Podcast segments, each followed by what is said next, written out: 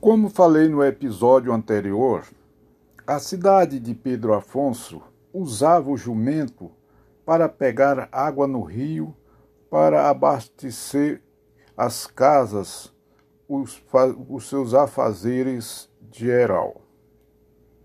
Quem tinha condições tinha um local para guardar os jumentos e alimentá-los, e onde eles passavam a noite para a lida no dia seguinte. Quem não tinha este privilégio, os jumentos ficavam soltos, andando pela cidade, às vezes até saindo da área urbana. E o proprietário tinha que levantar cedo para encontrar. E assim ele cumpria sua responsabilidade, que era levar água para as casas que ele tinha comprometido.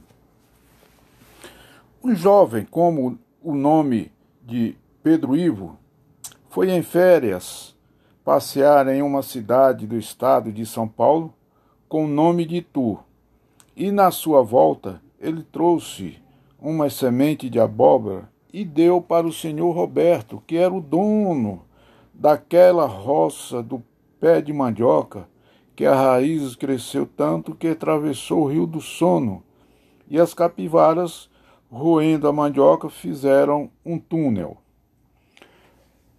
Numa certa manhã, um jovem com o nome de José Ribamar, que tinha o problema igual ao do Pedro Gago, ele tinha a responsabilidade de abastecer umas casas.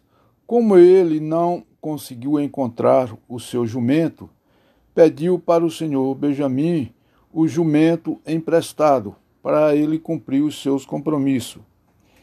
Isso ficou com este problema por sete dias.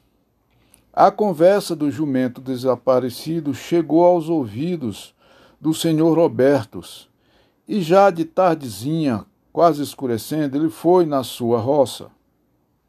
Avistou um, uma, um, em uma das abóboras, cuja semente veio de Itu, uma coisa que se movimentava como se fosse um espanador.